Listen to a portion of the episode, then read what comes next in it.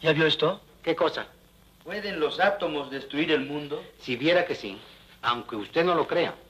¿Y cuáles son los átomos? ¿Que cuáles son los átomos? Los átomos son una cosa que usted naturalmente no comprende porque son cosas que no se ven. ¿No los conozco? Son partículas, señor, que vienen siendo, agarrando una fuerza que al frote, o sea, más bien, ¿usted conoce las chinampinas? Ah, son chinampinas. Mucho más peligroso, señor. Como la dinamita. Como la dinamita. ¿Cómo compara usted la dinamita con el átomo? Si el átomo son partículas indiferentes, ¿verdad? Que al rozarse vienen haciendo una fuerza que pudiéramos llamar más bien porque, mire usted, son cositas pequeñísimas, ¿verdad? Que una vez conjuntas es la palabra, la palabra lo dice, la apotología de la palabra. Por ejemplo, dinamita. ¿La qué? Apotología de la palabra, dinamita. Tiene usted la dinésima parte de la mitad de la partícula de- del átomo. La persona que acabamos de escuchar es Mario Fortino Alfonso Moreno Reyes, un actor y humorista mexicano conocido mundialmente como Cantinflas. Me niego a creer que existan personas en Hispanoamérica que no reconozcan a este hombre con tan solo escucharlo, pero como puede haber gente muy joven escuchando esta vaina, más vale aclarar de quién estamos hablando. Porque este tipo fue muy importante. De verdad. Muy, pero muy importante. Y si no me creen, les puedo contar que la Real Academia de la Lengua Española incorporó hace varias décadas a su diccionario el verbo cantinflear, que significa hablar o actuar de forma disparatada e incongruente y sin decir nada con sustancia. Exactamente lo que acaban de escuchar. Pero ¿por qué estoy hablando de cantinflas y sus cantinfladas? Bueno, porque creo que es el vivo ejemplo de un síndrome que nos aqueja fuertemente en Latinoamérica la incapacidad de reconocer nuestra propia ignorancia. Así es, vivimos en un continente que está plagado de embaucadores, tramadores, chantas, embusteros, farsantes, timadores, gente que cree que se las sabe todas, pero no sabe nada, y que se gana la vida hablando pura y física mierda. Este es un fenómeno que tiene múltiples dimensiones, pero me gustaría concentrarme solamente en algunas de ellas me gustaría pensar en ese temor que sentimos de parecer ignorantes frente a los demás.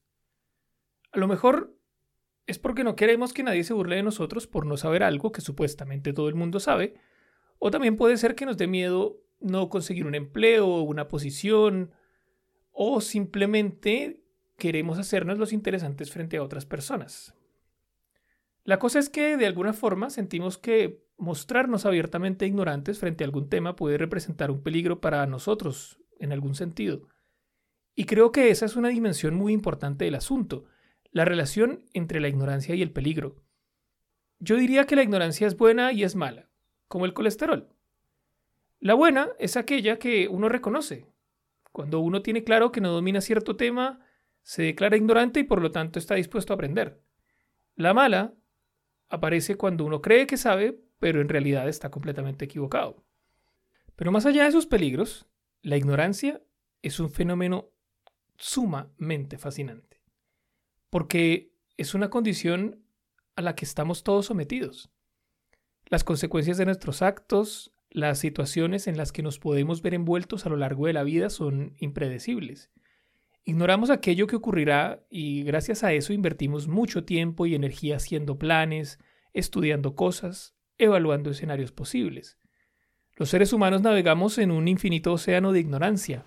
Nos apegamos a las cosas que sabemos porque nos han servido para navegar en el pasado. Creemos que aquellos que poseen muchos conocimientos navegan por este océano como si fueran en un yate o en un transatlántico, mientras que aquellos que saben pocas cosas navegan sobre una balsa de madera o incluso tienen que nadar con los brazos. Sin importar cuál sea la nave que nos sostenga, en el océano de la ignorancia, todos somos náufragos, porque en realidad nadie sabe a dónde va. Lo cierto es que en un mundo sin ignorancia no tendríamos razón de existir. Si supiéramos todos los secretos del universo, si pudiéramos predecir todo aquello que nos depara el futuro, si conociéramos al detalle todos los eventos de nuestro pasado, ¿acaso tendría algún sentido vivir? Yo creo que no saber nada es el motor de nuestra vida. Seguimos vivos para saber si encontraremos el amor, para saber si se cumplirán nuestros sueños o por la simple curiosidad de saber cómo terminará el mundo, si es que aquello sucede. La verdad es que lo ignoramos. Mi nombre es Cristian Camilo Triana Dosa. Tengo un título que dice que soy sociólogo, otro que dice que puedo gestionar bibliotecas públicas y otro que dice que soy especialista en lectura, escritura y educación. Estoy cerca de cumplir 34 años viviendo en este planeta y durante todo este tiempo me he preguntado de manera permanente, casi obsesiva, ¿qué putas vine a hacer yo en esta vida? La verdad es que nunca lo he tenido muy claro. He sido operador de call center, guitarrista frustrado, escritor de novelas no publicadas, aprendiz de lengua inglesa, cocinero amateur, bibliotecario, he hecho clases de economía, talleres de lectura y escritura, he leído libros de filosofía, antropología y poesía, he pasado miles de horas jugando videojuegos, he sido lugareño, turista e inmigrante, he vendido cosas en un semáforo, conozco más de 100 pueblos y ciudades, pero nunca he salido de Latinoamérica, he caminado descalzo por las calles de Bogotá, me he embriagado muerto y resucitado con un caldo de costilla. He probado varias drogas, he votado por gente que nunca ha sido electa, me han estafado y asaltado varias veces. Cuando era chico solía robarme dulces en el supermercado. He conversado con taxistas, cocineros, doctores en sociología, científicas, lingüistas, médicos, niños y ancianas. He ido a los funerales de un abuelo y una abuela. Una vez me disfracé de Superman y en la calle me gritaron Adiós, Superbobo y desde entonces nunca he vuelto a disfrazarme.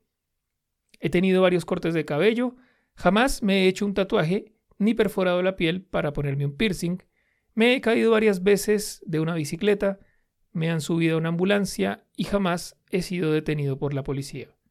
Me he batido a golpes con otros tipos, he sufrido varios accidentes de tránsito, tuve un perro al que se lo llevó la perrera, me arranqué una uña con la chapa de una puerta, me he bañado en un jacuzzi, he conducido carros chocones y perdí un torneo de microfútbol después de errar un penalti.